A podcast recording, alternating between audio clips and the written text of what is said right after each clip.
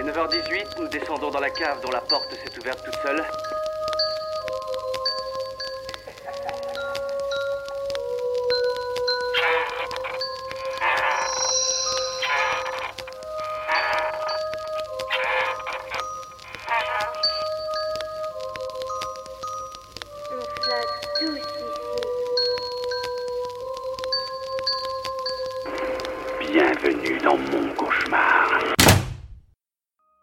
Bonsoir et bienvenue dans Inspiré de faits réels, je suis Mathias. Et je suis Charles. Est-ce qu'il vous est déjà arrivé de prendre une photo et d'avoir un petit frisson en la regardant de plus près? Avez-vous déjà senti vos poils se hérisser en y découvrant une forme au trait vaguement humain? Vous avez peut-être, sans le vouloir, pris en photo un fantôme. Né au 19e siècle, la photographie spirit prétendait capturer sur plaque puis sur pellicule des spectres. Au fil des évolutions technologiques, ces clichés se sont faits toujours plus nombreux. Qu'il s'agisse de montages grossiers ou qu'elles soient réellement troublantes, ces images ont trouvé leur place dans la culture populaire. Les réalisateurs Banjong Pinzantanakun et Park Pung-mong-pum ont sorti en 2004 le film Shutter. Cette petite pépite du cinéma d'horreur thaïlandais raconte l'histoire de Tan et Jen, un couple qui rentre chez lui en voiture après une soirée arrosée et renverse une jeune femme sur la route. Photographe professionnel, Tan voit dès lors apparaître sur ses clichés des formes blanches très inquiétantes. Nettoyez bien vos objectifs et sortez vos appareils Polaroid, car ce soir on s'intéresse au film Shutter et à la photographie spirit.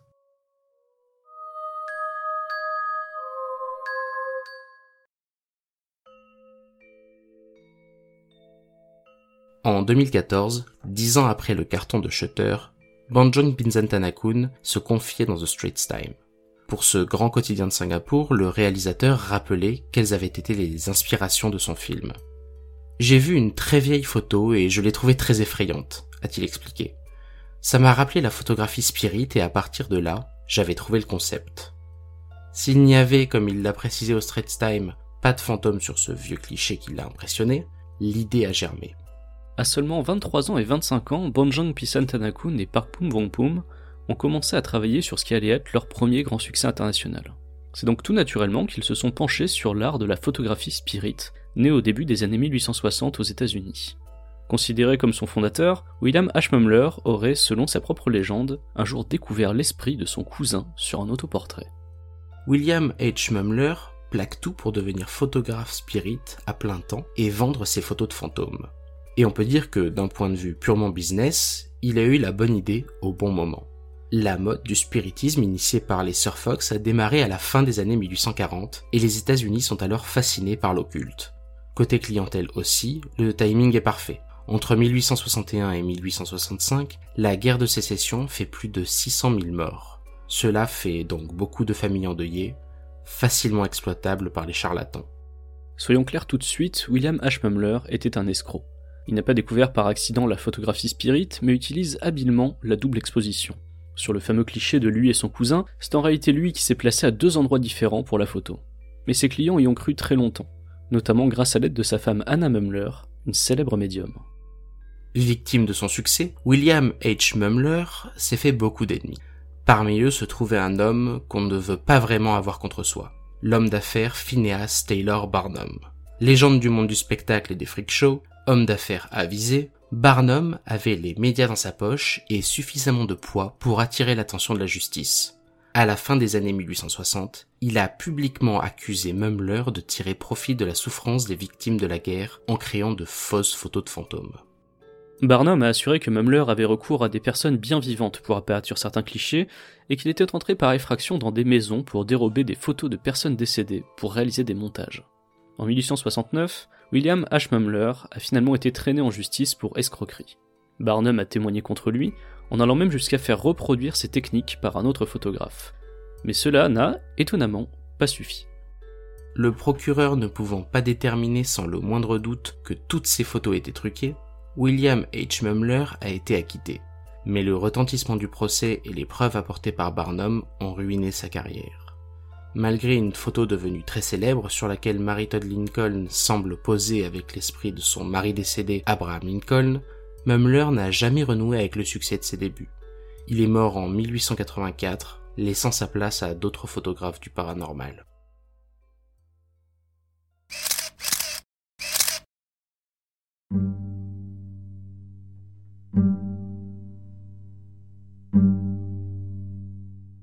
L'histoire de la photographie spirit ne s'arrête évidemment pas là. D'autres noms et d'autres affaires ont défrayé la chronique à travers les décennies. On peut par exemple citer le grand William Howe, qui a eu l'appui de toute la communauté spirit jusqu'à ce que ses manipulations soient démontrées par son confrère Harry Price dans les années 20.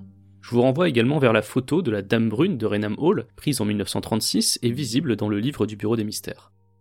Avec l'arrivée progressive de la photo numérique et de la vidéo, les images de fantômes ont évolué. La double exposition, la simple pareidolie et les traces sur la lentille ont laissé place aux orbes et aux trucages sur ordinateur.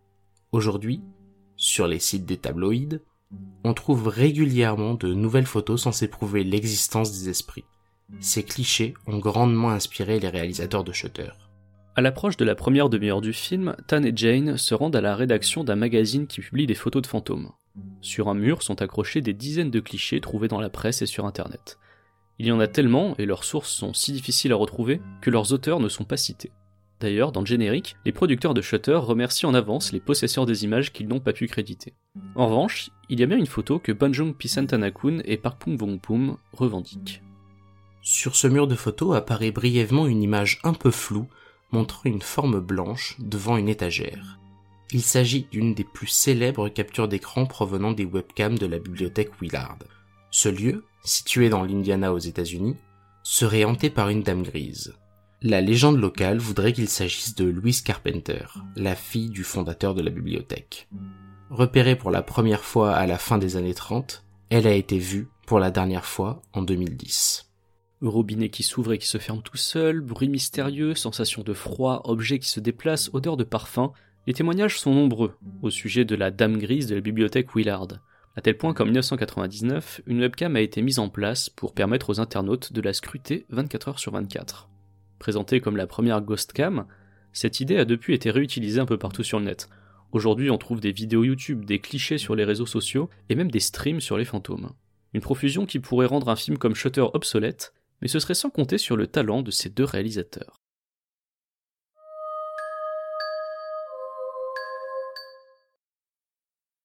Maintenant qu'on vous a parlé euh, un petit peu du film et surtout des origines du film avec la, photographie Spirit, ce qui a inspiré le médium qui va nous intéresser dans Shutter, puisque Shutter, si vous si vous n'êtes pas euh, complètement bilingue, ça veut dire obturateur en français, c'est l'obturateur de, de l'appareil photo. C'est d'ailleurs le titre québécois du film. C'est obturateur? Obturateur, tout à fait. c'est pour ça, c'est pour ça qu'on aime beaucoup le, les Québécois. Et ben on va vous parler de, du, du, on va rentrer un peu plus en avant dans, dans le film. Hein. Film qui démarre euh, sur un, un groupe d'amis en soirée de mariage, en fin de soirée de mariage, toutes plein de tables vides autour d'eux. Ils discutent, ils sont à la même table.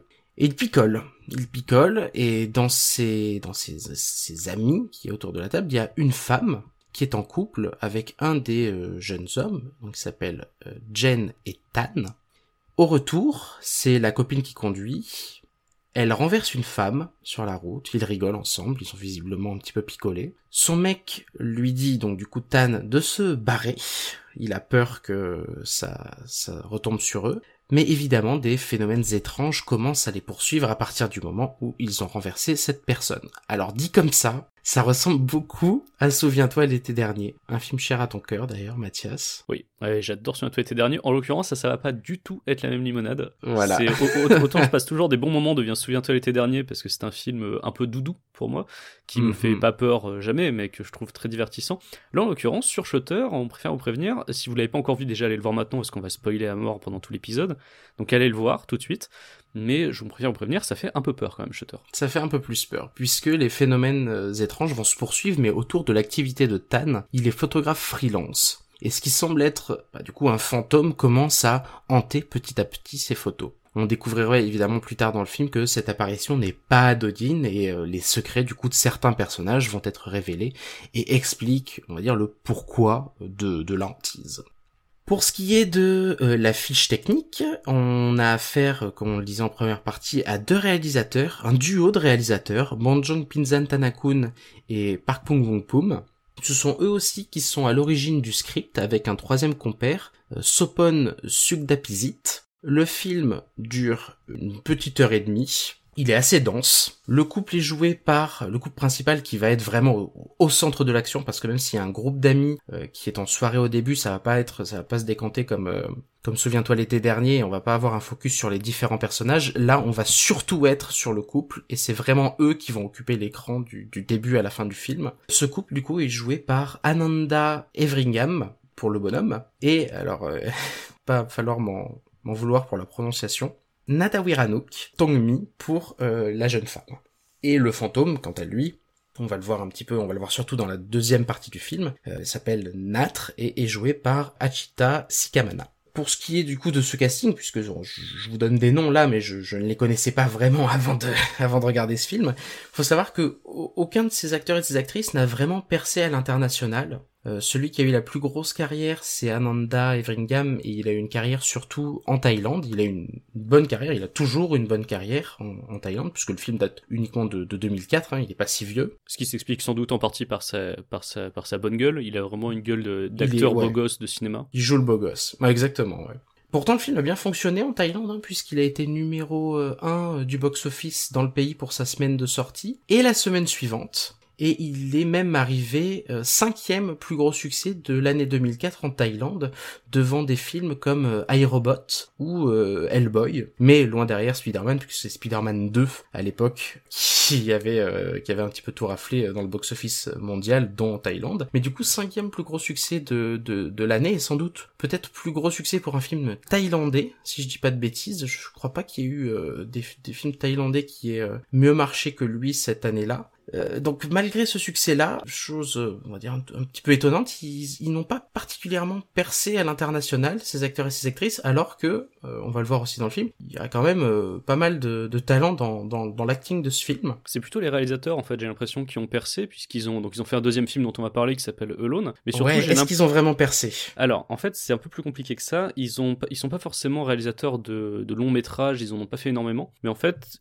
on les euh, ressort régulièrement parce que Shutter a été vraiment un gros carton et Alone a très bien performé aussi euh, en, Thaïlande. On les ressort assez régulièrement parce que euh, dès que en période d'Halloween par exemple, il y a des articles qui sont faits sur l'horreur thaï, etc. Et ils sont souvent en intervenant, ils sont souvent là pour citer. J'ai l'impression qu'ils sont assez disponibles en fait. Et ils ont fait des trucs, genre il y avait à Universal Studios en Asie, il y avait eu des Horror Nights où ils avaient participé pour faire des pour faire justement des événements au cours des Horror Nights. Donc en fait voilà, c'est des gens qui ont une certaine popularité, j'ai l'impression les réalisateurs, même si effectivement ils font pas énormément de films. Ils font pas énormément de films, et ce qui, ce qui est étonnant, c'est qu'ils étaient très jeunes au moment de la réalisation de Shutter en 2004, enfin en 2003 du coup, le film sort en 2004. Ils avaient 23 et 25 ans, si je dis pas de bêtises. Ouais. C'est leur premier long métrage, hein. ils avaient fait des cours avant ça, mais c'est leur premier long métrage. Et ils vont revenir ensuite vers du court métrage, puisqu'ils vont participer aux anthologies Phobia et Phobia 2, mais euh, oui, c'est leur premier long métrage. Il euh, y a des influences, on reviendra dessus plus tard, mais il y a des, euh, il y a des inspirations. Euh, enfin, je sais pas si on peut dire inspiration dans le cas de Souviens-toi l'été dernier, mais on a quand même un peu l'impression. Il y a euh, des, on va dire imprégnations de, de la J-horror sur laquelle on, on, reviendra un petit peu plus tard. Ce qui explique sans doute en partie le succès international du film, puisque le. le ouais. le après, est-ce est... qu'il y a eu un, un, réel gros succès international? Parce que si je dis pas de bêtises, c'était euh, box office, c'était 2,5 millions en Thaïlande et 7 millions de, de recettes euh, à l'international Est-ce qu'on peut dire que c'est un énorme succès? Alors non, pas un succès populaire, c'est-à-dire que ça ça n'a pas eu un succès euh, en salle puisqu'il est très peu sorti effectivement à l'international. Ouais. En revanche, un succès critique et un succès auprès des producteurs internationaux qui a fait qu'il a eu le droit à trois remakes, dont le remake américain voilà. dont on parlera, qui n'est pas bon, mais bon, on en reparlera plus tard. Remake qui d'ailleurs, on peut le préciser maintenant, s'appelle euh, Spirits en français, mais si je dis pas de bêtises, en anglais, il s'appelle aussi Shutter. Oui, et toujours euh, obturateur en québécois. Et toujours obturateur en québécois. Donc on peut remercier pour une fois la mauvaise traduction euh, française ou la, cette volonté de, de traduire, parce que nous, ça nous permet de les différencier Hein, différencier un bon film d'un moins bon film grâce au nom Shutter et Spirit, ce qui est beaucoup plus difficile euh, pour pour nos amis anglophones. Donc c'est complètement absurde ce titre puisque Spirits au pluriel alors qu'on a un seul esprit dans ce film. On sera... oui bon, on n'est pas la... on sera pas on sera pas la seule absurdité de ce film malheureusement. Pour ce qui est du, du film en lui-même, de rentrer un petit peu dans le dans le dur du sujet, euh, donc c'est un film, comme je vous ai dit, on, on démarre comme ça avec ce couple d'amis, le, le, enfin ce couple, ce, ce, ce, couple avec des amis, dont le copain du coup est photographe freelance et le film va avoir toute une première partie sur son activité de photographe freelance, chose que j'ai trouvé assez maligne parce que ça va pas être juste pour nous présenter le personnage. C'est pas seulement des scènes d'exposition, c'est aussi des scènes bien écrites de présentation technique de ce qu'est la photographie. C'est-à-dire qu'il va y avoir pas mal de trucs intéressants dans ce film sur la photographie en général. Euh, on va avoir un petit bout de cours universitaire euh, pour nous pour nous placer le truc. Alors c'est un procédé évidemment assez classique. Jen suit euh, quelques cours universitaires et il se trouve qu'elle a des cours de, de photographie où on nous explique que ce n'est pas qu'une reproduction du réel mais une image travaillée donc avec une vision et que du coup bah c'est assez intéressant quand on sait que du coup il va avoir il va commencer à avoir des apparitions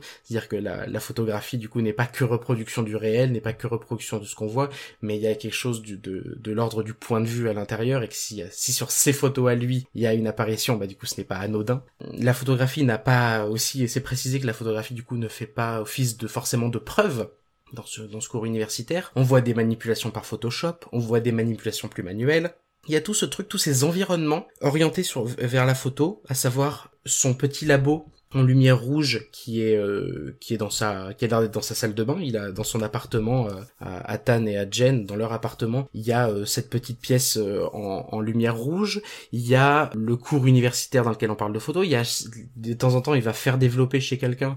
Là aussi ce sera l'occasion d'échanges un petit peu techniques autour de la photo. Et en fait j'ai bien aimé dans cette première partie de film ben même si ben perso j'ai fait un petit peu de photo argentique donc j'ai pas c'est pas question d'apprendre des trucs mais il y a un côté didactique il y a un côté très didactique qui fait que euh, même si euh, bah voilà, vous êtes complètement euh, éloigné de, de l'univers de la photographie et surtout de la photographie argentique parce que c'est de ça qu'il est question ici. Et eh ben vous allez vous retrouver, c'est-à-dire qu'à un moment donné, il va y avoir, on, se pose toujours la question quand on s'intéresse un peu à la photographie euh, argentique et la photographie spirit, disant mais il y a des appareils photo qui permettent de ne pas truquer les ou qui rendent les images plus difficilement truquables, ce sont les polaroïdes, puisque les polaroïdes, il n'y a pas de négatif. L'image est directement imprimée sur le sur le papier photo. On peut toujours évidemment truquer la lentille, mais on peut on peut pas faire de, de post prod sur une photographie photographie Bah là, c'est évoqué dans le film. Il y a tout, il y a tout un tas de petits trucs comme ça et qui vont être utilisés, et c'est là que c'est très malin, qui vont être utilisés plus tard dans la, dans le, dans le récit. Dans le récit, à savoir que bah, le Polaroid, la, la fonction de Polaroid, l'objet Polaroid sera utilisé du coup à des fins de, bah, dire de preuve pour éviter d'avoir des images truquées. Et je trouvais ça particulièrement malin que ce soit tout bien expliqué comme ça au début, sans être lourd, c'est par petites touches, on a des un propos un petit peu didactique, euh, de la même manière qu'il y a à un moment donné une discussion avec un, un, un rédac chef euh, type euh, nouveau détective. je saurais pas trop le, le qualifier autrement. J'ai, eu l'impression de voir un. C'est un peu le, nouveau détective du paranormal, ouais, un petit peu. Ouais, oui, c'est exactement ça. Ouais, c'est le nouveau détective paranormal. C'est plus paranormal que crime qui leur explique que ses clients ben euh, sont pas contre voir des photos truquées qui veulent du sensationnalisme et euh, il y a tout un discours sur la photo spirit en fait. Sur le fait qu'on assume qu'il y ait tout un tas de photos qui soient truquées mais qu'en même temps euh, il y en a certaines qui ne, qui ne le sont pas. Puisque même lui en fait on se rend compte au final sur rédacteur en chef qui croit aux fantômes donc finalement je trouve qu'il y a un discours assez fin mais clair sur notre rapport aux images en général et sur nos croyances et la croyance qu'on met dans les images, et aussi sur le travail d'interprétation de ce qu'on voit sur les images. Et je trouve qu'ils arrivent à, maintenir une petite tension là-dedans en, nous expliquant bien. Et, euh, et on sent aussi euh, que sont quand même des, des, jeunes réalisateurs hein, qui ont intégré aussi peut-être certains éléments de leur cours euh, de ciné dans le film. Dans le making-of, ils précisent qu'ils ont aussi fait appel à des universitaires justement pour euh, en partie écrire ces parties-là du film. Et je trouvais ça vraiment riche et vraiment bienvenu en fait. Ça posait bien le cadre, sans sans jeu de mots. on, sent que c'est vraiment des, passionnés de l'image et qu'ils ont euh, une vraie volonté de partager ça avec le public, même avec des, néophytes complets. Moi, par exemple, j'y connais absolument rien euh, en photo, et encore moins en photo argentique. Et euh, c'est vrai que le film, comme tu le dis, arrive bien à prendre par la main ces gens comme moi qui n'y connaissent rien et à nous expliquer tout ce dont on a besoin pour comprendre la suite du film sans que ce soit lourd. Effectivement, euh, y a, toute la première partie est très fluide. Il n'y a pas un seul moment où on s'ennuie. En fait, il n'y a pas un seul moment où on s'ennuie du tout pendant le film, pendant cette ouais, oui, une heure et demie, comme tu le disais. Vraiment... C'est très condensé. En une heure et demie, euh, il n'y a, y a, pas de moment de pause, quoi. Et ces moments qui auraient pu être chiants euh, en nous montrant effectivement un universitaire qui parle, tu te dis bon, ça pourrait être un peu lourd. En fait, non. Là, la mise en scène et le montage font que ça passe très très bien. Donc, on, on, en ressort non seulement en ayant eu quelques flips de ce film, mais en plus en ayant appris des trucs, ce qui est plutôt pas mal. Ouais, c'est vrai, non, il y a tous ces tous ces petits moments où euh, en plus ça sert à ça sert à l'horreur. Hein, c'est vraiment pas que euh, dire que c'est c'est entremêlé, ce discours didactique est entremêlé de de petits jumpscares, de moments de tension, petits jumpscares,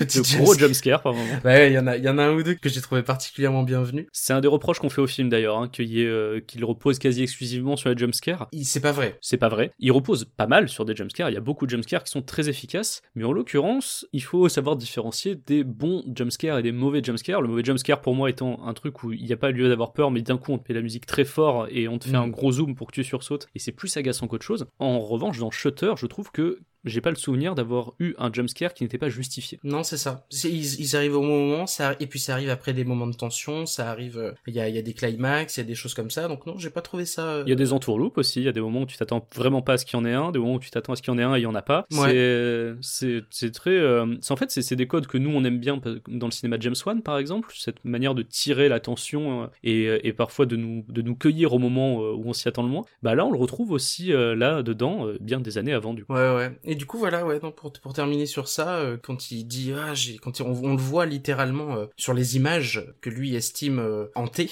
il va faire des agrandissements. C'est-à-dire, il va être dans son laboratoire, il va faire des agrandissements. Et on voit comment il fait ses agrandissements. C'est plongé dans le révélateur. Alors, les, les, le papier euh, exposé qui est plongé dans le révélateur, là, il y a un petit temps, c'est pas en temps réel, c'est accéléré. Normalement, ça prend, ça peut prendre une ou deux minutes à, révéler. Là, évidemment, on a un effet accélérateur pour pas créer de lenteur. Mais mais j'ai trouvé que tout ça fonctionnait très bien. Et pareil, quand euh, il, va chez la personne chez qui il fait développer ses photos, chez le professionnel, et que euh, il dit ah mais c'est pas ta machine qui déconne. euh, non regarde c'est ton appareil ou c'est c'est ton objet. Enfin il y a tout un tas de trucs comme ça qu'en fait qui rendent le film crédible. Et, euh, et j'ai trouvé ça assez fort. J'ai trouvé ça assez fort. C'est c'est c'est bien écrit et, et ça ça m'a jamais je suis jamais sorti du truc en me disant ah non là quand même ils abusent alors que on reviendra plus tard dans Spirit.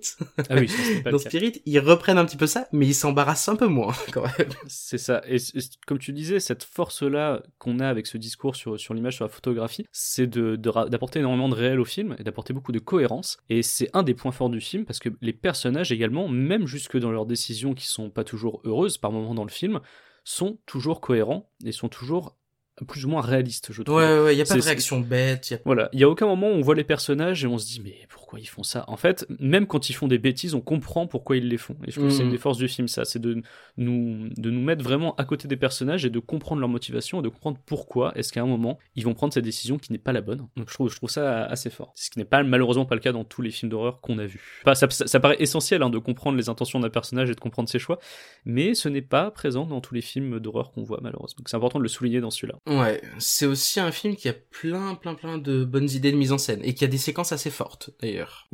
Moi, il y a une scène, euh, une scène de cauchemar qui m'avait mis. Alors, je, je, je rappelle, hein, on spoil la mort, hein, donc euh, voilà, on va spoiler des scènes assez marquantes. Celle, euh, en fait, c'est une des premières fois où on voit vraiment Natré, euh, Natre, Natre le, le fantôme, hein, qui euh, sort du bac photo dans la chambre noire dans un dans un délire très euh, très, Très très, très très The Ring en fait. Très The Ring, très J-horror, hein. une grosse influence, j'ai l'impression quand même J-horror. Natre est un peu euh, un petit caractère euh, Onryo, on va dire. C'est ça, là ça se passe dans la chambre noire, donc vraiment avec cette lumière rouge assez présente. Et il y a, il y a cet évier euh, dans lequel, donc là c'est l'eau, c'est l'évier normal hein, de l'eau C'est classique. c'est l'évier d'eau dans lequel on trempe les photos à la fin pour enlever les produits et arrêter l'effet de révélateur, arrêter le... Et là d'un coup on voit des cheveux qui apparaissent, donc c'est cheveux noirs typiques du fantôme asiatique. Et petit à petit il y a le visage de, de Natre qui, qui sort du, du bac photo. C'est horrible, surtout que ça se poursuit ensuite avec Jane qui court, qui perd ses dents, qui a la bouche pleine de sang, et là on comprend petit à petit que c'est un rêve. C'est une scène mais hyper glaçante. Ouais, ouais, c'est des scènes. Il y a, il y a quelques quelques effets comme ça de, de mise en scène. Euh, Moi, c'est qui m'a le un- une de celles qui m'a le plus marqué, c'est la scène des flashs. Ah oui, Où, euh, disons pour gagner sa vie, Tan donc est photographe freelance et il fait notamment là en l'occurrence des, des commandes pour des photos de, de de jeunes mariés, des photos pas de mariage sur place, mais des photos de couple en studio. Et euh, après une petite séance comme ça avec un avec un couple de jeunes mariés, euh, il dit à son assistant euh, bah, vas-y raccompagne-les euh, jusqu'à la porte. Il est tout seul dans son studio, là la lumière s'éteint, les flashs se déclenchent et les flashs en fait sont l'occasion de voir à chaque fois Natre qui est derrière lui, à côté de lui, qui, qui active un petit peu tout ça. Scène reprise quasiment telle quelle dans Spirits en version un petit peu plus ratée. Et que j'ai trouvé comme ça, ça fait partie de ces, ça fait partie de ces scènes euh, qui, qui sont marquantes dans le film et qui, qui posent comme ça des petits, euh, qui sont des espèces de petits pics, des, des fulgurances en fait, des petites fulgurances dans le film, mais qui sont ces fulgurances qui sont pas rares. C'est-à-dire que c'est pas la, c'est pas, ce sera pas la seule euh, fulgurance du film, mais il y en aura d'autres et y- ça, ça y va en venir rythmer comme ça le, le film, c'est, c'est vraiment très chouette. rien que la manière dont les formes blanches se, se précisent petit à petit sur les photos, c'est très bien fait par exemple. Et moi, il y a une autre scène où, comme tu le disais, en fait, l'importance du Polaroid dans le film, puisque le Polaroid, on ne peut quasiment pas le truquer. En fait, ils vont, Jane va finir par s'en servir pour prendre des, des photos euh, dans, dans, un endroit qu'elle pense hanté, pour essayer de faire en sorte que Natre apparaisse dessus. Et déjà rien que cette scène de recherche, je trouve, où elle prend des polaroïdes un petit peu partout dans, dans l'école, est, est, super bien faite. Il y a une montée en tension progressive qui est hyper réussie. Et, et, le, ça nous indique aussi que c'est un personnage qui est très malin, Jen, parce que Jen, c'est pas, euh, elle est pas professionnelle de la photo. On voit qu'elle a quelques connaissances, mais quand elle entend, euh, on peut pas, on peut pas truquer les polaroïdes, et en plus les, les photos arrivent de suite, il y a un côté, c'est vraiment très malin, j'ai vraiment aimé ça, très immédiat dans l'action, c'est-à-dire qu'elle peut prendre des photos et voir le résultat au bout de quelques secondes. Elle prend une photo, elle voit le résultat, elle prend une elle avance comme ça et elle voit le, résultat un petit peu en temps réel. Et, et ouais, je trouvais ça, ça indique que le personnage est malin, plus ça sert, euh, ça, ça rythme euh, excellemment bien l'action. En fait, à partir du moment où ils comprennent que ok, il y a un fantôme, ils vont euh, vraiment commencer, ils vont vraiment démarrer une enquête. Euh, enfin, surtout Jane va, va Surtout vraiment Jane, démarrer ouais. une, une réelle enquête, une enquête en partant du principe que ok, je cherche pas une personne disparue, je cherche un fantôme. Et donc, comment est-ce que je cherche un fantôme? Et là, elle va utiliser tous les moyens possibles pour essayer de, de le retrouver, de comprendre ce qu'il veut, découvrir son identité. Et d'ailleurs, le, le reveal sur son identité est assez fou. C'est un des nombreux rebondissements du film. Il y a beaucoup de, de twists dans, qui rythment énormément. En une heure et demie, il y en a pas mal. Hein. Twist euh, d'ailleurs, la révélation de son identité, c'est un twist qui se fait en deux fois. Et ça, c'est d'autant plus malin, j'ai trouvé. C'est-à-dire qu'il y a vraiment le twist un petit peu de milieu trois quarts de film. Oui, il s'agissait de telle personne. euh, Alors, il se trouve que c'est euh, Tan, le copain de Jen, qui connaissait en fait euh, Natre, mais on apprend dans un premier temps qu'ils la connaissaient, qu'ils étaient proches, qu'ils sont sortis ensemble, qu'il y a eu un problème. Mais on sent qu'il, enfin non, on sent pas particulièrement d'ailleurs qu'il ne dit pas tout. Pourtant, il ne dit pas tout. Il y a encore un, voile de secret sur ce souvenir. Et ce voile de secret ne sera levé qu'à la fin du film, et c'est là qu'on voit que il était aussi très manipulateur, quand même, Tan, puisqu'il va y avoir comme ça ces, ces secrets qui vont se voir un petit peu, euh, un petit peu révélés. Ça aussi, j'ai trouvé ça malin parce que personnellement, je me suis bien fait euh, entre guillemets bananer par le film. C'est-à-dire que je, je m'attendais pas à ce type de révélation encore à la fin. Je m'att- je m'attendais pas à ce qu'il y ait des couches comme ça qui se rajoutent et que lui n'ait pas tout dit. On a l'impression comme ça quand il fait sa, sa petite révélation à Jen que ça y est, il a livré son secret. Il connaissait le fantôme, il connaissait euh, la personne décédée. Et en fait non, il y a encore d'autres choses derrière. Et j'ai trouvé ça plutôt euh, la, plutôt la personne décédée ou pas, qui, est, qui est un autre moment du film. En fait, il, est-ce que, donc, il y a vraiment ces deux gros reveals dans le film, mais il y en a d'autres en cours de route. Et euh, il y en a un au moment où on se pose la question, mais attendez, est-ce que Natre c'est, est-ce que Natre c'est un fantôme Hmm. ou est-ce que la personne n'est pas morte et leur joue des tours? Et donc euh, il y, a, il y a tous ces, ce moments de tension qu'on a un petit peu, notamment une scène atroce qui se passe chez la mère de, de Natre, ce qui retrouve un moment la mère de Natre, et toute cette scène-là est, est fabuleuse. Donc c'est une autre scène aussi, une autre grande scène de tension du film. Donc euh, voilà, tout le film est rythmé comme ça par des petits twists, des petites révélations qui euh, s'accumulent et qui font, au final, je trouve un grand film. C'est un film qui, euh, j'ai j'ai alors je l'ai, je regardé deux fois pour confirmer un petit peu, euh, savoir si, si ce que j'avais eu l'impression de voir au premier visionnage se confirmait au deuxième.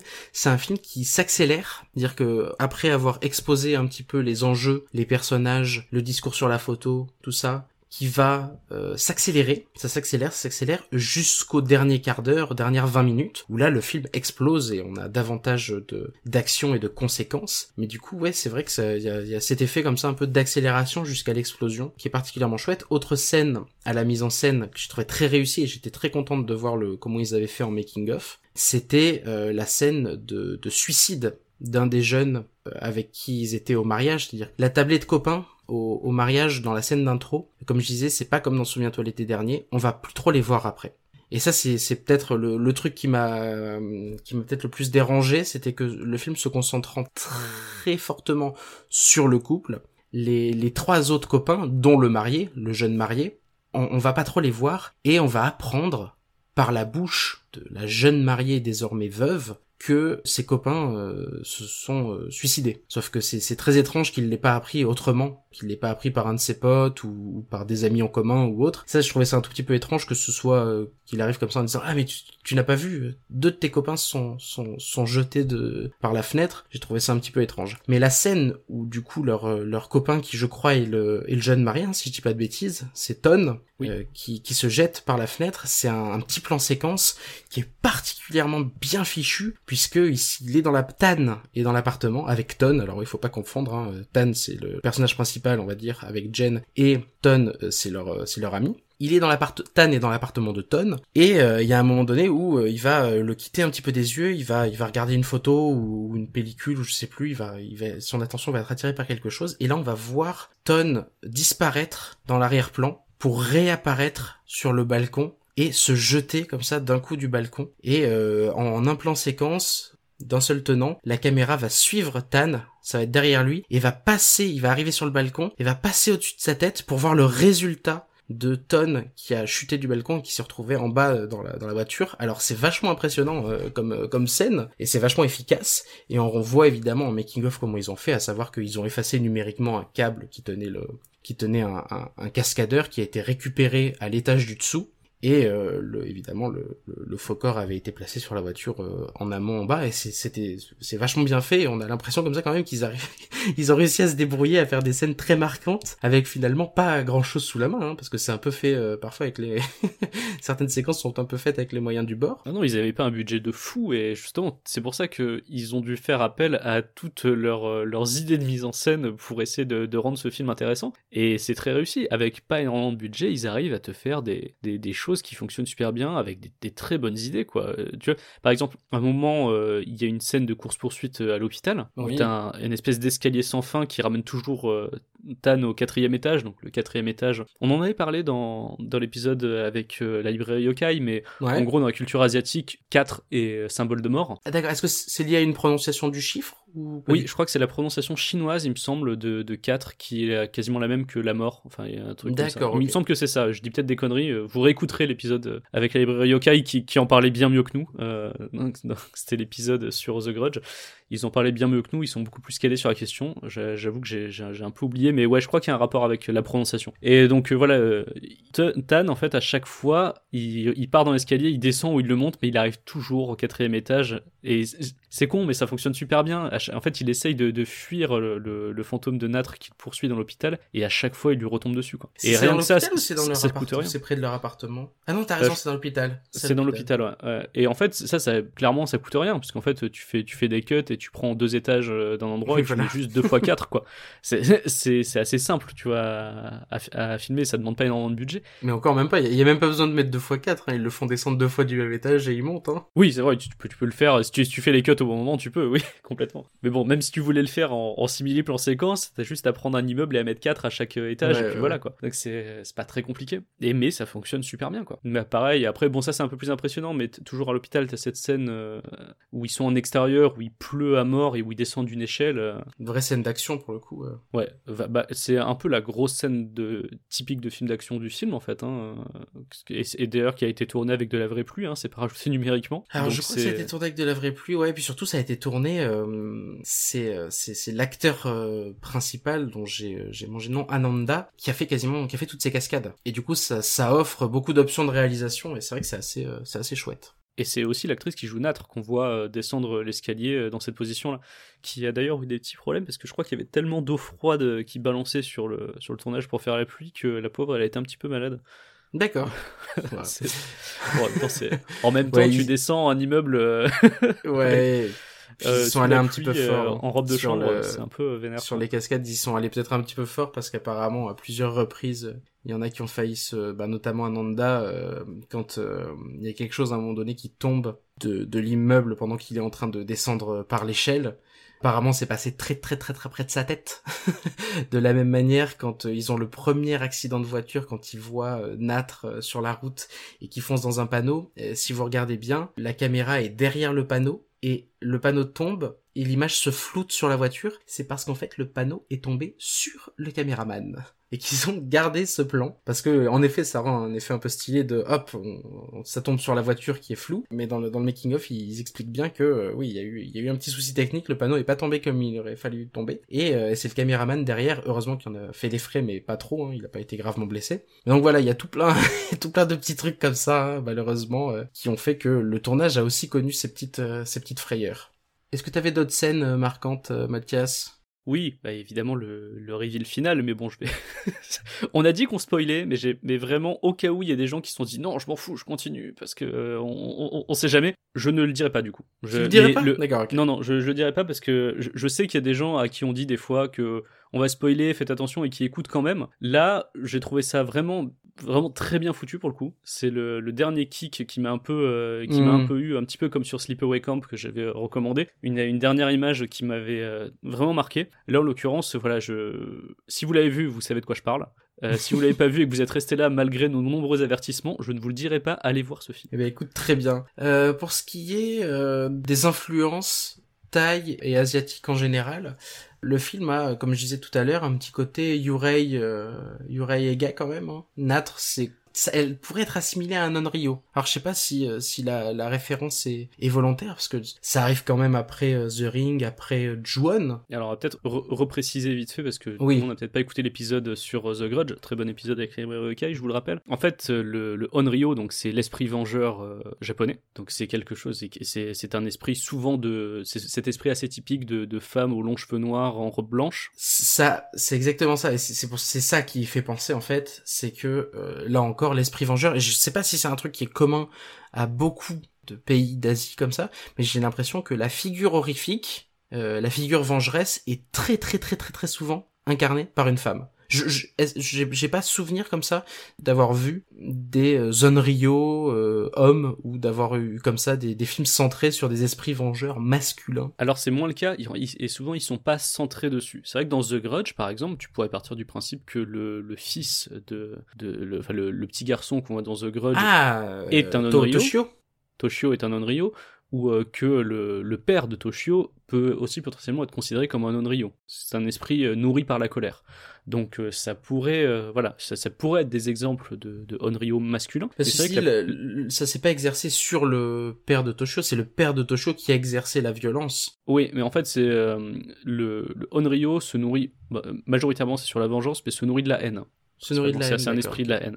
Donc euh, là, bah c'est, euh, ça pourrait correspondre, même si euh, clairement Toshio correspond plus à la définition classique qu'on pourrait avoir du Onryo et surtout sa mère. Mais oui, c'est vrai que souvent dans le cinéma asiatique, euh, de ce que j'ai vu en tout cas, c'est souvent représenté par une femme. Et ça peut être donc des Onryo, euh, donc euh, des, des esprits euh, vengeurs qui donc là appartiennent vraiment au champ du fantôme, ou ça peut être autre chose. Par exemple, j'avais vu un film qui s'appelait Revenge of the Pontianak, qui donc parle de, du Pontianak, un, un autre, une autre créature du, du folklore qui est un peu plus proche du vampire. Et pareil, c'est, ce sont des- toujours des femmes. Les phoebs sont en Thaïlande sont régulièrement, Eh oui. sont souvent des femmes aussi. Il y, a- il y a des hommes aussi en phoeb. Hein. C'est ça que je pensais, c'est au Fipob thaïlandais que, dont je me souviens que quand même, il avait quand même une forme qui rappelait celle euh, des cheveux longs. des- Complètement. Puis j'en parlais dans le bureau des mystères. On a aussi le personnage de Pimak, euh, donc Mhm. de Maenak, qui est euh, qui est donc un, un esprit euh, qui est assez proche aussi du Vegombel en Indonésie, qui est aussi une femme, qui sont des personnages de, de mères qui, qui sont mortes avec leurs enfants. Donc ouais, grosse référence quand même à la à la G-horror et euh, euh, références qui vont se transformer en plus que des références malheureusement pour Spirit sur lequel on reviendra plus tard. Est-ce qu'il y avait d'autres choses que t'avais euh... Oui, en fait. Alors, j'ai pas vu assez de, j'ai pas vu assez de films euh, thaïlandais pour euh, me faire un avis général là-dessus, mais en tout Mm. cas sur les films euh, de Park Bong Poom et de Banjong Pisantanakun, donc qui sont euh, Alone et, et Shutter, j'ai remarqué qu'il y avait toujours une raison à la persécution des, des personnages principaux. Le, Ouais. le fantôme dans ces films-là, et, et- enfin dans ces deux films, j'ai- j'allais dire souvent non, dans ces deux films, c'est une représentation de la culpabilité qui te rattrape, du sentiment de culpabilité. C'est c'est quelque chose qui est présent dans beaucoup de films d'horreur quand même. Ouais, Souviens-toi ouais. l'été dernier, c'est ça. Il y a plein de, il y a pas mal de films pour lesquels c'est le, c'est le cas. Mais là, ça prend une forme particulière quand même. ça a l'air d'être beaucoup plus profond. On rentre vraiment Mm. dans la psychiatrie. C'est pas on a fait juste un, un événement une fois et euh, tu vois dans Souviens-toi l'été dernier, j'ai l'impression qu'il y a un sentiment un petit peu plus léger peut-être que là. Ouais. Alors que là par exemple dans Alone, j'y reviendrai, mais il y a un personnage de psychiatre à un moment qui euh, qui dit à l'héroïne qu'elle pense être euh, hantée par sa sœur, qu'elle pense être hantée et non pas qu'elle est hantée Ouais. qu'elle pense être hantée par sa sœur parce qu'elle s'en veut pour sa mort. Et à la fin de Alone, il y a aussi une morale assez similaire à celle de, de Shutter. Donc euh, voilà, c'est des choses que j'ai vues dans ces deux films-là, euh, que je n'ai pas ressenti forcément dans tous les films thaïlandais que j'ai vus euh, d'horreur, puisque j'ai- vu Pimak et, et donc j'avais vu Maenak aussi, qui sont deux films inspirés de la légende de Maenak, j'en avais parlé dans le Bureau des Mystères qui là euh, aborde pas ce sujet, mais en même temps on n'est pas sur des sur le thème de l'esprit vengeur, on est sur euh, on est sur d'autres thèmes. Donc euh, voilà, je sais pas si c'est typique euh, cette importance du karma dans, dans l'horror time, mais en tout cas dans ces deux films-là, c'est quelque chose qui est très prégnant. Ouais, puis c'est vrai que l'Onryo, au final, c'est jamais que qu'un retour de karma. Hein. Oui, bah c'est c'est complètement ça. Alors après, le Onryo ne s'attaque pas forcément qu'aux personnes qui lui ont fait du mal. Ah, alors que là, oui, Alors que là, dans, dans Shutter, c'est clairement le cas. Dans The Grudge, euh, le Onryo s'attaque à toutes les personnes qui entrent dans sa maison, Hmm, ouais, qui ne lui ont ouais, pas nécessairement fait du mal. Alors, il y, a- il y a une notion, surtout dans les versions euh, japonaises, dans les versions Ju-On euh, de The Grudge, donc les, les Ju-On originaux, il y a plus cette notion-là de, de punition. De, personnages qui ont fait des mauvaises actions et qui sont punis. C'est très présent notamment dans Ju-On 2. Mais euh, là, euh, là c'est vraiment le... Mais c'est pas au centre du récit. Alors que là, sur ces deux films-là, sur euh, Alone et Shutter, c'est vraiment au centre du récit. C'est des choses qu'on retrouve dans d'autres pans du cinéma, même à la télévision. Parce que il y a longtemps, je sais plus si je l'avais recommandé publiquement ou juste à toi, j'avais vu la série Folklore, qui est une série de. HBO Asia. Toi que tu me l'avais recommandé qu'à moi. Ah bah je t'en Si bon, du coup je, je- je vais en parler à tout le monde. Folklore c'est une série de HBO Asia où en fait chaque épisode est un, un espèce de téléfilm qui est réalisé par euh, euh, une personne originaire d'un pays différent d'Asie à chaque fois. Et à chaque fois la personne qui réalise va explorer euh, un monstre ou un fantôme typique de son folklore. Donc euh, il y a l'épisode que moi j'avais beaucoup aimé de la VV Gombel en Indonésie, mais il y a aussi un épisode qui parle un petit peu de ça et on revient au Japon. hein. C'est l'épisode sur le Japon qui parle de la mémoire des tatamis. Et euh, donc euh, c'est euh, en gros une histoire de pareil voilà de, de passé douloureux qui, qui rattrape quelqu'un. D'accord. Et c'est marrant d'ailleurs, oui, c'est ça, c'est un passé douloureux qui rattrape. Il n'est pas question de lieu. Dans Ju-On, il est question de la maison, du lieu de la maison. Là, c'est vrai que ça suit les personnages. Oui, ils peuvent aller n'importe où, euh, ça les suivra dans tous les cas. C'est quelque chose qui est repris dans Spirits d'ailleurs, euh, qu'on retrouvera. Ce qui, qui- qui- qui est pas voilà bonne chose bonne chose à reprendre, mais après il y a beaucoup d'autres problèmes dans ce film. Bah d'ailleurs, tu veux parler de Spirits ou on parle de Lone maintenant? Euh, écoute, on va parler de Spirits parce que ça fait un petit moment qu'on le tease et je pense qu'il est le moment d'en parler. Euh, donc Spirits, euh, qui est un remake américano-japonais de Shutter. Voilà, américano-japonais déjà. Déjà, on part sur des bonnes bases. Donc, c'est- un des trois remakes de Shutter. Il y a un autre remake indien et un autre remake en langue hindi. Euh, donc voilà, et, Spirits ou Shutter en anglais, et euh, le remake américain, il est sorti en 2008, une année pas si anodine, puisque c'était en pleine vague de remake de la J-Horror. Complètement. On est un an après le giga carton de The Grudge 2, qui n'est pas un bon film, mais qui a très bien performé. Euh, Il y avait Le Cercle, qui avait aussi cartonné quelques années plus tôt, il y avait eu Mhm. Darkwater en 2005, et on est... Ouais, et The Grudge aussi, c'était 2005-2006, c'est ça C'est dans ces eaux-là, oui, oui, c'était euh, c'était quelques années avant le The Grudge 2, donc on devait être en 2006, je pense. Ouais, on était, on était en pleine mode, en plein effet de mode. C'est ça. Et tu as Hollywood qui commence à aller piocher aussi vers d'autres pays que le Japon. C'est pour ça qu'en 2008, on a aussi un remake de V.I., qui était un film Mhm. euh, singapuro-hongkongais. Euh, donc on a droit à un remake américain avec Jessica Alba. Et euh, Spirits, donc qui est adapté du film thaïlandais, lorgne complètement de ce côté-là vers la J-horror. En fait, on a ces films au bout d'un moment où les producteurs américains prennent des films d'un peu partout en Asie du Sud-Est. Ils se vont disent piocher, oui, hein, mais ouais. ce qui marche c'est la J-horror, donc on va les marketer plutôt en mode euh, J-horror avec des fantômes de personnages aux cheveux longs euh, et noirs. C'est même pas que marketé, c'est que là, ils, ils prennent un film thaïlandais et ils se disent, on va prendre un réalisateur japonais Oui, pour réaliser notre remake de film thaïlandais et on va complètement euh, ben, achever la transformation, on va dire, de Natre en, en Unryo. C'est ça. Là, ils, ils vont prendre euh, donc un japonais, Maya- euh, Masayuki Yoshihide, qui fera plus tard un Ju-On d'ailleurs au Japon. Oui, tout à fait, ouais. J'avais noté ça, j'étais euh, j'étais assez étonné. Il va faire, ben, je crois, deux, deux petits, deux petits spin-offs, un truc comme ça. Il fera un des deux. Euh, un des deux. euh, non, c'est même pas un spin-off en fait, c'est le c'est le reboot de la C'est le reboot de la franchise. Ouais, c'est le reboot. Que nous on n'a pas vu parce qu'en fait Eh ils oui. ne sont pas sortis en dehors du pas Japon et j'ai ouais, pas trouvé de vrai. version. Mais je justement je m'étais renseigné quand on avait fait l'épisode sur The Grudge et Ju-On pour euh, pour voir ces films-là et malheureusement c'est très difficile à trouver quoi. Mais bon, euh, vu les critiques, euh, je pense que c'est pas Ouais, forcément donc, la peine qu'on euh, les regarde. Mais c'est étrange parce que du coup, ils reprennent, euh, les Américains reprennent, euh, enfin, continuent cette vague de J-horror en empruntant à, à d'autres films que que le Japon et euh, on a l'impression que ouais, ils ont fait le remake et ils se sont dit fuck, c'est la même chose quoi. Alors après, en l'occurrence, euh, c'était relativement. Enfin, s'il y avait un film avec lequel on pouvait se permettre de faire ça, c'était peut-être Shutter, puisqu'il d'accord. déjà sur la J-horror, euh, sur ses idées de mise en scène et sur son le look de son personnage, de son personnage de fantôme. Mais là, il pousse les potards à fond, quoi. Donc, c'est-à-dire que l'action va se passer au Japon, et il y a aucun doute là-dessus, puisque on a le, le mont Fuji euh, qui est présent sur des fonds verts assez dégueux euh, tout au long du film. Et un petit peu comme dans The Grudge, on va voir ce couple d'Américains qui vient s'installer au Japon avec euh, donc Ben et Jane. J'imagine que Tan ça marchait pas pour euh, pour un Américain, donc ils l'ont renommé Ben, Ben Shaw et Jane ils ont gardé puisque Jane ça fait assez américain. euh, qui sont joués par Joshua Jackson qu'on a vu dans Dawson, mais aussi dans Scream 2 et dans le magnifique Urban Legend. C'est vrai. Et euh, Raquel Taylor qui a joué dans Sino Evil, un film qui était pas Ah mal oui. et qui a fait beaucoup de choix de carrière hasardeux. Sino Evil, c'était pas le film avec le catcheur, la Kane? Je sais si c'était. Kane qui le jouait, je me souviens qu'il y avait un, ouais, un catcheur avec un, avec un croc de boucher qui poursuivait des gens dans un Ouais, hôtel. je crois que c'était Kane, le, le pseudo-frère de l'Undertaker. Ouais, C'était un film euh, divertissant, mais voilà, Voilà. c'était pas- fou. Euh, et je crois qu'il y a eu une suite aussi, mais qui avait l'air naze. Oui, bon, tout à bref, fait. on s'égare. Euh, Spirits n'a pas eu de projection presse, ce qui est jamais bon signe pour ce genre de film. Et donc, bon, euh, je l'ai vu hier soir avant d'enregistrer, euh, parce que je me suis dit, euh, j'ai traîné, hein. j'ai traîné, j'avais pas envie de le voir. Je savais d'avance que ça allait être pourri. J'ai pris quelques notes. euh, bon, voilà. Déjà, il faut qu'on parle des fonds verts du mont Fuji, absolument dégueulasse, qu'on voit au début du film pour bien nous rappeler qu'on est au Japon. Et ce n'est pas la seule chose qui est faite pour nous bien nous montrer qu'on est au Japon.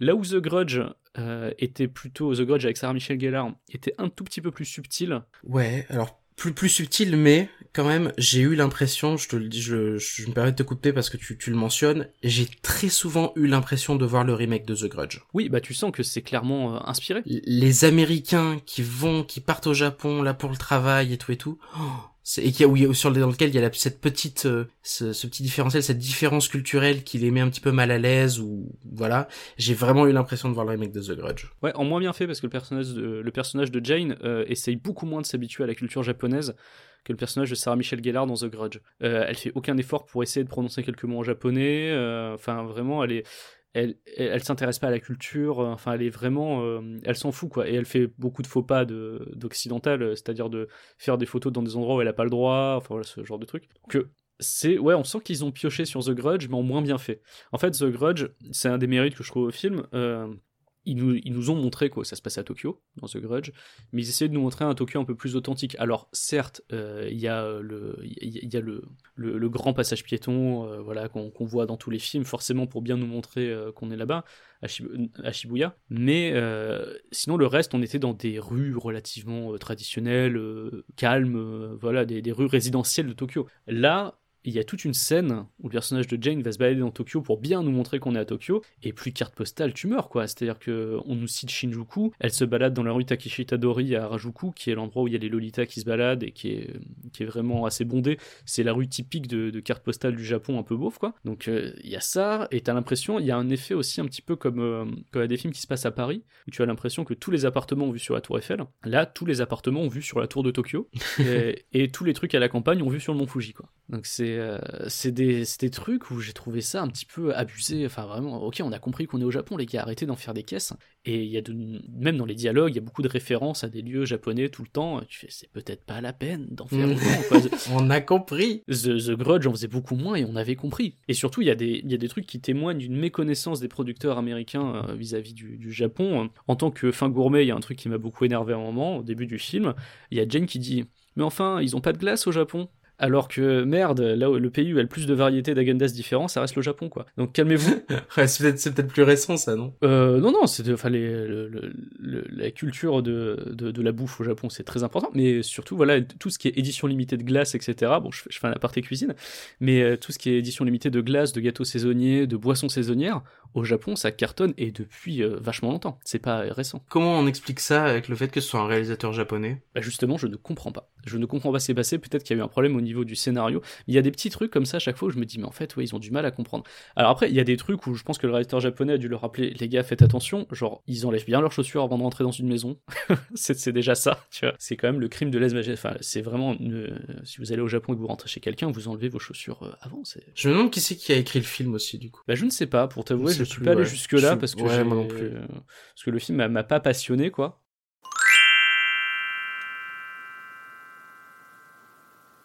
Hey, salut, c'est le Charles du presque présent qui parle au Charles et Mathias du passé. Après quelques recherches, il s'avère que le scénariste principal de ce film est Luke Dawson. Et en fait, Luke Dawson, il n'a pas bossé sur grand chose, mais il a bossé sur deux films principalement, à savoir le remake de Shutter en 2008 et The Lazarus Effect en 2015. Et il se trouve que le remake de Shutter était en fait son premier long métrage en tant que scénariste. Donc voilà, c'était la petite pastille sonore, et on repart tout de suite sur les Charles et Mathias du passé passé.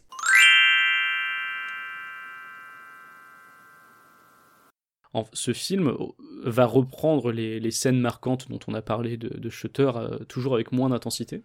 Forcément. C'est- Et, et globalement, le film est, moins- est moins bien rythmé, je trouve, que Shutter. Ah bah, et beaucoup moins bien rythmé, ouais, ça a rien à voir. Il y, a, il y a un gros manque de fluidité, on a l'impression que c'est un peu chapitré, ça fait beaucoup plus train fantôme que, que Shutter, c'est une succession de scènes marquantes, mais le liant qu'il y a euh, entre ces scènes-là euh, ne, ne prend jamais en fait. C'est ça Ah qui est ouais, dommage. ouais. Non, Et surtout, il ça fait pas euh, peur. Non, ça fait pas peur du tout. Il rate plein de séquences. La séquence où le, le copain. Alors pour préciser, peut-être pour, pour pour éclairer un tout petit peu, le couple d'Américains qui du coup arrive au Japon, il a quand même, le gars a quand même son groupe de copains déjà là-bas. Il y en a un qui a l'air d'être directeur marketing de quelque chose et l'autre qui est directeur d'une agence de mannequins. Et en fait, ça, du coup, l'intrigue va tourner autour de ces trois gars-là et on va un peu plus voir les trois gars, on va même beaucoup plus les voir en fait, euh, leur relation à tous les trois que dans le que dans le film original et on, comprend en quoi ils sont potes, euh, ce qu'ils ce font au Japon, euh, quelles sont leurs relations à la fois personnelles et professionnelles.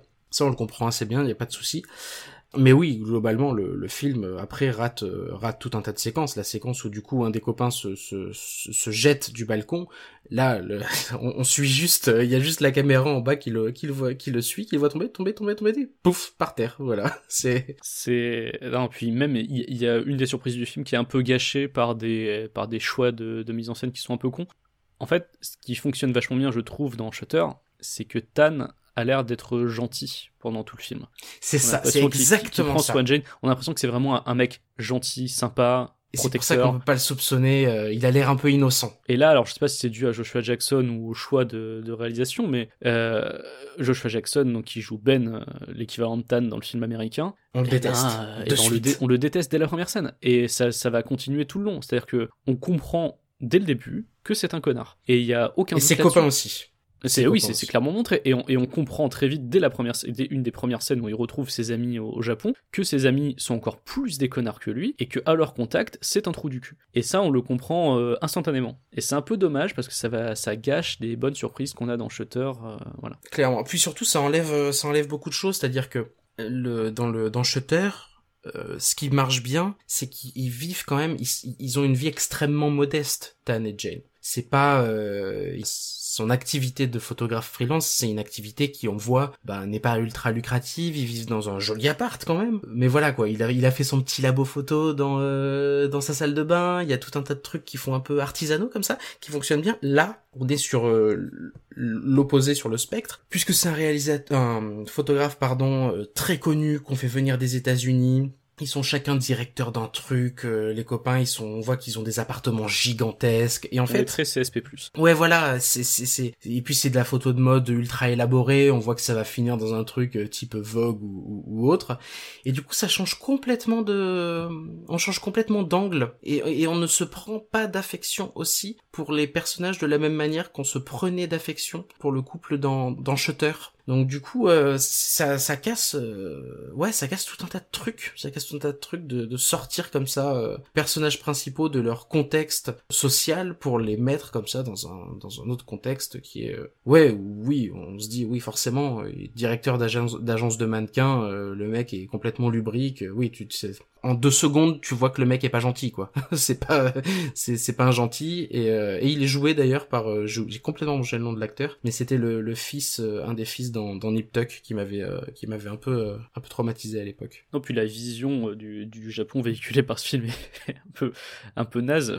Les, personnages sont tous des, occi- des occidentaux, les personnages principaux, et les personnages japonais sont tous relayés au rang de subalterne à l'intérieur, quoi. Donc, euh, et puis il y a des trucs qui sont très mal faits. Enfin, je veux dire, euh, justement sur l'erreur sur la montée en tension, par exemple, à un moment ils vont voir, un, ils vont voir je crois qu'il est médium ou alors c'est un spécialiste des photos spirit, enfin un mec qu'ils vont voir dans son appartement là, un vieux monsieur japonais qui, euh, qui va leur faire, euh, qui fait une révélation en japonais, donc on- Jane ne, ne parle pas japonais, et euh, donc bah là évidemment Ben comprend, on suppose que le mec lui a dit qu'il était hanté par une meuf à qui il a fait du mal, et là Ben pète un plomb, il sort direct, et tu fais bah, oh, bah ouais merci pour niquer l'attention, parce que là on a tous compris qu'il a fait quelque chose de mal, Ouais, ouais, ouais. et qu'en plus il cache des choses à sa copine, enfin à sa femme, hein, parce que c'est vrai qu'ils sont mariés, j'oubliais. Donc ouais non, et puis ce côté, comme tu le dis, où ils sont dans un pur appart de fous, euh, tout va pour eux, on a un peu ce, ce cliché de l'expatrié américain euh, pété de thunes euh, qui fait un peu son colon en Asie, quoi. Et c'est un truc qui m'a gêné par moment dans le film. Puis on les sent pas isolés. C'est-à-dire que tu sais, euh, tu, vois dans, dans, dans Shutter, Dan et Jane, ils sont dans une vieille voiture, ils sont dans une vieille Citroën d'ailleurs, si je dis pas de bêtises. Ils sont dans une vieille vieille Citroën et tu, tu vois que il y a une misère qui accompagne tout ça et ils peuvent pas s'échapper rapidement d'une situation, ils ont pas les moyens comme ça de s'échapper. Eux, t'as l'impression qu'ils pourraient changer d'appart comme ils veulent. Et c'est ce qu'ils font un moment d'ailleurs. Hein. Ouais, ce qu'ils font à un moment, enfin je veux dire, c'est ça élimine tellement de tensions et puis même le côté exigu des lieux fonctionne particulièrement bien dans Shutter. Là, tout est euh, tout est gigantesque, tout est oh les, les, espaces sont trop grands et pas assez propices à l'horreur, c'est vrai dans dans. Puis trop euh, trop trop propre, trop moderne, trop propre. C'est très euh, c'est très étrange. D'ailleurs, la, la, taille des espaces, c'est un problème qu'on a dans un autre film euh, qui qui est Alone. On va, je, je, pense que, enfin, t'avais d'autres choses à dire sur Shutter, sur oh, Spirits? Je j'ai regardé mes notes là et Bon, il y a deux trois trucs qui m'ont un petit peu étonné. J'ai beaucoup rigolé à la scène où où Jen du coup est dans le métro voit un reflet, elle est dans le métro, et elle est, le métro est bondé de monde, hein. elle voit le, elle voit une femme euh, décédée dans le reflet, elle commence à paniquer, elle essaie de sortir du métro en marche, ça, ça me fait plutôt rire plutôt que d'attendre la station, elle pète un câble et elle dit non, laissez-moi sortir, laissez-moi sortir. Je... Toi, t'as jamais pris le métro de ta vie. Ça, et euh, j'ai noté aussi l'utilisation quand même de la technique de la double focale, de la lentille fendue, euh, qu'on pose sur un objet pour euh, créer une, une différence de, de rentrée de lumière dans l'objectif et avoir euh, une image, euh, on va dire, un focus sur deux plans différents. Un premier plan, par exemple, à gauche, qui est proche, et un deuxième plan à droite qui est plus éloigné. Il l'utilise à deux, trois reprises sans que sans que je comprenne trop l'intérêt. Je trouve que c'est, alors c'est, c'est particulier, c'est une question de goût, c'est très subjectif, mais je trouve que c'est rarement des images très jolies. Je, mais je vois à quoi ça peut servir, ça peut servir à certains moments. Là, en l'occurrence, comme ça sert pas trop, ben, j'ai juste non, parce ça pas très joli. Il n'y a, pas de propos, en fait, qui les accompagnent. je vois à quoi tu fais référence, il y a une scène où, en fait, juste, ils sont en train de, de discuter dans leur appart. C'est ça, ouais. Et c'est juste qu'il y en a un qui est dans le fond et elle, elle est au premier plan et ils mettent les deux nets. Ouais, ouais, ouais. c'est Alors en, symbolique, c'est pourquoi? C'est pour montrer qu'ils sont sur euh, la même longueur d'onde? Je ne sais pas. Mais je, vois, je comprenais pas trop l'intérêt, quoi. À ce moment-là, faites une scène où ils sont tous les deux en train de prendre leur petit déj à table et puis vous les avez sur le même plan, quoi. Donc c'est. Euh, grosso modo, c'est un cas de remake où toutes les bonnes idées viennent de l'original et où le remake n'apporte vraiment rien. rien si ce n'est de créer euh, voilà créer un film en langue anglaise pour les américains qui aiment pas les sous-titres non, puis pire que ça, il gâche. C'est ça qui est, il qui gâche en plus, ouais. Ouais, c'est vrai. Il, il, pourrait reprendre les scènes et les faire bien, mais non, c'est juste euh, du gâchis euh, Spirits. Ce qui est dommage parce que j'aime bien Joshua Jackson habituellement, mais là non. Alone euh, Alone, Alone, 2007. Cette fois. 2007, trois ans après Shutter, le dernier long métrage à deux de Banjong Pisan Tanakun et Park Pung Vong Pum. Donc ils en ont fait que deux au final. Ce qui est plutôt cocasse quand on sait que c'est l'histoire de deux sœurs siamoises qui sont séparées et qui a un potentiel ressentiment qui existe entre elles. Donc euh, c'est un peu le, le, film de la séparation, très clairement, entre ces deux réalisateurs. Euh, séparation chirurgicale dans le film, séparation ensuite artistique. Ce film, on y suit Pim et son compagnon Oui, qui vivent en Corée du Sud et qui doivent retourner en Thaïlande parce que la mère de Pim a fait une crise cardiaque ou un arrêt cérébral, je sais plus trop, un des oui, c'est ça, ouais, elle a, un, elle a, un, souci, elle est à l'hôpital et elle est en réanimation. Caesar en anglais, je, je, je l'ai vu en anglais. Non, non je l'ai vu en français, donc c'est pour ça je ne sais même plus pourquoi je m'en souviens. Parce que oui, euh, Alone c'est assez compliqué à trouver par contre. Vous le trouverez sûrement quelque part sur internet en français, mais euh, j'ai pas trouvé de DVD, j'ai rien trouvé. C'est assez compliqué à trouver Alone. Mais bon, vous, c'est pas mal, on en reparlera tout à l'heure, mais euh, toi Charles, je sais que t'es pas tout à fait d'accord. Mais donc voilà, l'histoire c'est que on a Pim et son compagnon oui qui sont en Corée du Sud et qui reviennent en Thaïlande pour la mère de Pim qui est hospitalisée. Et donc ils s'installent dans la maison familiale de Pim qui fait très manoir hanté et euh, des choses étranges vont commencer à se passer on apprend que Pim avait une sœur siamoise qui est censée être morte. Ploy. Et on comprend qu'elles ont été séparées quelques années plus tôt et que Pim culpabilise parce que sa sœur Ploy est morte. Voilà. Ça, c'est le pitch du film. Ensuite, Pim va avoir la sensation d'être hantée par sa sœur. Elle va avoir des visions et, et, des accidents aussi de plus en plus graves. Et en parallèle, on a un psychiatre qui va essayer de lui faire comprendre que ce n'est pas un fantôme, mais que c'est son cerveau qui lui joue des tours. Ou pas. Euh, le film va donner la réponse, ce qui me plaît assez moyennement, parce que moi j'aurais préféré euh, rester dans le flou.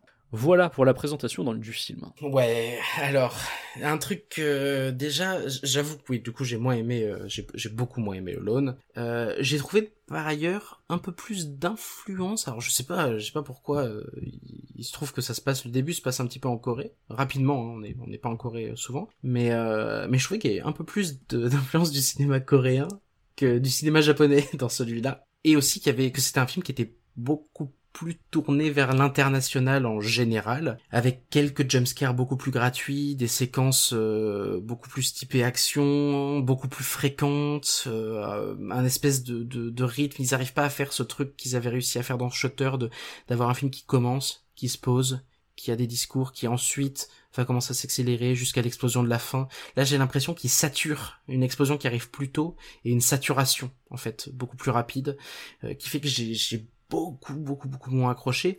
Après je l'ai pas euh, je l'ai pas euh, disons détesté comme j'ai pu euh, rigoler devant Spirits hein. clairement c'est pas c'est pas du tout c'est pas un nanar. Mais pour le coup j'ai beaucoup beaucoup moins accroché. J'avais je trouvais grosso modo les thématiques la thématique principale donc ces sœurs siamoises qui ont été qui ont été séparées en une minute de film on a l'impression de comprendre tout ce qui va se passer. C'est-à-dire qu'il y a tout un tas de symboliques. Alors déjà le, générique d'intro avec euh, tous les, petits enfants euh, siamois qu'on voit en images euh, dessinées et pas que. Je crois que d'ailleurs il y a peut-être des photographies, des trucs comme ça. Je me souviens plus très bien. Il y a des photos. Ouais. Ça, la carte. on joue aux cartes et on voit le, roi euh, pour que la, la, lecture de la carte se fasse dans les deux sens. Le, le roi rattaché le, le reflet dans la vitre qui à un moment donné euh, bah, c'est une sorte de double vitrage. Du coup on voit Pim qui apparaît en deux fois. Oui en, en, deux, en deux minutes de film on a un million de symboles. C'est c'est l'antithèse. C'est fou parce que Shutter était fin. En fait, je trouvais Shutter assez fin, euh, malgré une action un peu, parfois un peu, un peu, un peu lourde, un peu conséquente comme ça, qui arrivait une, une symbolique parfois un peu, un peu forte. Je trouvais le film assez fin, Là, c'est l'opposé de ça, c'est-à-dire que vraiment en 10 minutes de film, je me suis dit, ok, c'est s'il y a tout ça qui va se passer, et jusqu'au reveal final, j'ai eu zéro surprise, mais zéro. Ah, tu t'es pas fait euh, choper par le reveal final? Ah, pas du tout. Ah d'accord. Bah, alors tu vois, moi c'est l'inverse. Je pense que c'est pour ça du coup que j'ai peut-être plus apprécié le film que toi. C'est parce que ah, il y a des trucs qui sont évidents. Euh, oui, c'est un film qui n'est pas très fin, qui prend ah ouais, très très gros sabots. Euh, le décor rappelle constamment la dualité, tu le disais. Il y a, même ce, double miroir à un moment qui est, est installé dans, sa chambre d'enfant. Enfin, c'est voilà, il y, a, énormément de références euh, à la dualité tout au long du film, ce qui est logique puisqu'on a un film sur deux sœurs. Mais euh, ouais, ça prend un peu trop des gros sabots. Et par contre, j'ai vu venir certains trucs, évidemment. Mais je t'avoue que le résultat final que je révélerai pas euh, du coup parce que voilà c'est ça, ça, reste quand même un film à twist. Mhm. Je l'avais pas vraiment vu venir. Donc euh, alors peut-être je suis bon public, je sais pas. Mais euh, ouais non celui-là j'ai été un peu surpris et franchement ça a bien marché. Bah en fait je pense que ce genre de truc quand tu le sais pas et que tu te le prends en, pleine face, forcément tu te reprends un petit coup de ah c'est fou. un petit peu comme quand tu regardes dans une autre mesure Fight Club pour la première fois. Enfin c'est des hmm. trucs où voilà ça, ça te marque sur, sur le coup sur Evil après, c'est pas un film que je reverrai, tu vois, Mais euh, contrairement à Shutter, c'est un film que j'ai plus envie de revoir, par exemple. Pour, ouais, euh, pareil. D'ailleurs, je l'ai revu. lecture. Hein. Quatre jours, là, je me suis dit, tiens, je, je l'ai regardé une fois, évidemment. Euh, et après, je me suis dit, ah, tiens, s'il y en a un dans les trois que, entre Shutter, Spirits et Alone que j'ai bien envie de me refaire, je me suis refait Shutter et j'ai pris autant de plaisir au deuxième visionnage, si ce n'est plus. Je trouvais le film vraiment excellemment rythmé, quoi. On dirait moi quand je parle de Juan 2. non, oui, c'est vrai que Shutter, c'est un film qui se revoit beaucoup plus, qu'un film beaucoup plus abouti, je trouve. Tu le disais bien, effectivement, Alone, je pense aussi que ça a été euh, monté dès l'origine comme un projet beaucoup plus international. Ouais, je pense aussi, ouais. Pour être vendu à l'étranger, ça se voit rien que sur les affiches, ça se voit rien que sur la manière de mettre en scène l'action, dans la manière dont elle se déroule. On a un truc qui est beaucoup plus hollywoodien et qui, du coup, récupère les mêmes problèmes que Spirits. Ça va être un film qui a des gros problèmes de rythme, où l'exposition est mal gérée et trop longue, du coup, il y a des vraies longueurs au début du film. Et ensuite, on a des scènes qui reposent là sur les jumpscares. Mais tu vois, tout à l'heure, je parlais de la différence entre un bon jumpscare et un mauvais jumpscare. Là, en l'occurrence, elles, ce sont des jumpscares qui font pas forcément suite à des moments de tension. Ce sont des jumpscares qui arrivent soudainement, comme ça, il n'y a, pas de, y a pas de montée en tension, il n'y a pas de, de, propos horrifiques juste avant. On a juste, bah, euh, d'un coup, il y a quelque chose qui apparaît et ça crie. Mmh, ouais, c'est ça. Et on a même des trucs très très très classiques euh, du style euh, reflet dans le miroir, quoi. On est vraiment à ce niveau-là. Donc c'est un peu dommage. Les, les ressorts horrifiques sont beaucoup plus classiques que sur Shutter, ce qui est vraiment dommage. Après, dans l'ensemble, j'ai trouvé que ça restait divertissement. Je trouve le design de fantôme assez naze, pour être honnête. Mais sinon, à part ça, euh, et les quelques longueurs qu'on a au début du film, c'est euh, c'est un film que j'ai pris du plaisir à regarder, qui m'a pas spécialement ennuyé. Après, ça vient sans doute du fait que euh, j'aime le cinéma d'horreur des, des années 2000, puisque c'est ultra marqué 2000. Avec, Bah, après, euh, euh, Shutter, c'est, il est sorti en 2004 et je l'ai vraiment surkiffé. Pour le coup, là, c'est vraiment, euh, c'est pas marqué juste 2000, c'est marqué 2000 international. Oui, voilà. Et, et moi, c'est des trucs où je pardonne beaucoup plus de choses, puisqu'il y a, un- voilà, il y a un côté un peu, bah voilà, un peu Madeleine. Enfin, moi, j'ai- j'aime bien ce, ce genre de films qui sont très calibrés, qui voilà, qui se ressemblent tous un petit peu. Mais euh, et en l'occurrence, celui-là rentre bien là-dedans, tu vois, sur le côté euh, body horror très léger. Parce que moi, le body horror, j'aime pas du tout ça, mais du quand c'est dosé très légèrement comme ça, c'est bien. Le côté film de fantôme, on a l'impression d'avoir un petit menu best-of de, euh, du cinéma euh, international horrifique des années 2000. Donc voilà, c'est un petit train fantôme assez sympa. C'est pas un grand film. Si vous devez privilégier un film, regardez Shutter. Après, si vous avez du temps devant vous et que vous réussissez à choper une, copie de Alone, même en VF, parce que du coup en VF, je trouve que ça passe plutôt pas trop mal. Voilà, pourquoi pas Alone. Mais vraiment, s'il y a un film à prioriser, ce serait plutôt Shutter. Et je trouve que, ouais, voilà, c'est ça, là où Shutter cachait parfois bien son jeu, parce que je trouve que Shutter, il réussit à, euh, à étaler ses secrets de manière vraiment maligne, et, et du coup à surprendre. Je trouvais que Lone était davantage monté sur des rails, en fait, et il nous amène à une destination euh, qui, pour moi, en tous les cas, était vraiment très connue. J'avais l'impression d'être sur des rails, en mode, oui, on va avoir ce, ce, ces suites de reveal, on va avoir là, cette suite un petit peu de, un petit peu plus action, et puis on va avoir le reveal à la fin avec une scène plus impressionnante. Scène un petit peu impressionnante quand même à la fin, parce que c'est vrai qu'il faut pas lui enlever la qualité de mise en scène des réalisateurs non plus. Hein. Ah oui, et puis il y a une volonté de faire plus de grands spectacles que sur euh, Shutter. Ils ont C'est ça, de budget. mais mais il y a des trucs qui sont qui sont tout à fait réussis à un moment donné, euh, film qui du coup euh, euh, marche sur la plage toute seule euh, sur le sable comme ça et qui à un moment donné se retourne et il y a euh, la double le double de cette trace de pas à côté. Il y a y deux trois scènes comme ça avec la mise en scène qui fonctionne particulièrement bien et à la fin, euh, si je dis pas de bêtises, alors j'ai cru lire ça, mais il y a quasiment pas d'effets spéciaux pour la, scène finale qui se passe euh, dans une maison en flammes, qui, est assez, qui est visuellement assez impressionnante. Et il y a, euh, euh, si j'en crois ce que j'ai lu, assez peu d'effets spéciaux qui ont été mobilisés.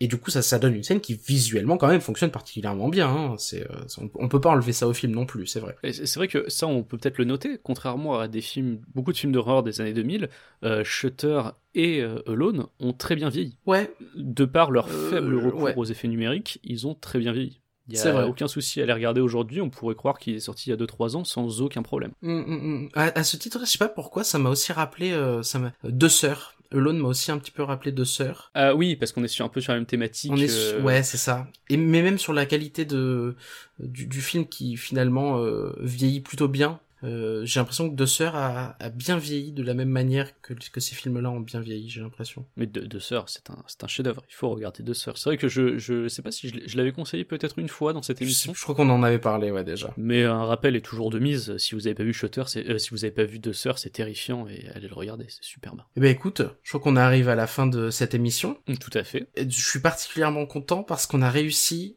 Là, l'émission, euh, telle que je vois le compteur défiler, euh, pouf, vous en êtes au moins à 1h10 facile. Et on n'a pas prononcé les mots-clés du moment. Et je suis particulièrement content.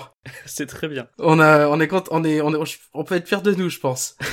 Oh, avant de terminer, d'ailleurs, j'y pense, euh, Ouais. puisqu'on parlait de photographie spirit dans cet épisode, euh, un petit instant promo. euh, on a fait deux vidéos avec la chaîne YouTube Side Mhm. Artichaut. Euh, au moment où vous écoutez cet épisode, le premier numéro est sorti, enfin la première vidéo est sortie, donc vous allez m'y voir moi avec avec Side Artichaut. On, je vous parle d'un sujet que vous connaissez, qui est la Dame Brune de Raynham Hall, mais du coup voilà, c'est de la photographie spirit, donc vous pouvez aller regarder cette vidéo sur sa chaîne. Euh, voilà, c'est sorti euh, là, je crois, il y, a, il y a quelques jours. Et prochainement, au moment où- si vous écoutez cet épisode à sa sortie, prochainement, je pense d'ici à peu près deux semaines, il y a une deuxième vidéo qui sort avec on Charles. révèle pas, euh, on, voilà, on révèle pas le contenu de la du sujet avant que Sailor ne, ne l'ait fait.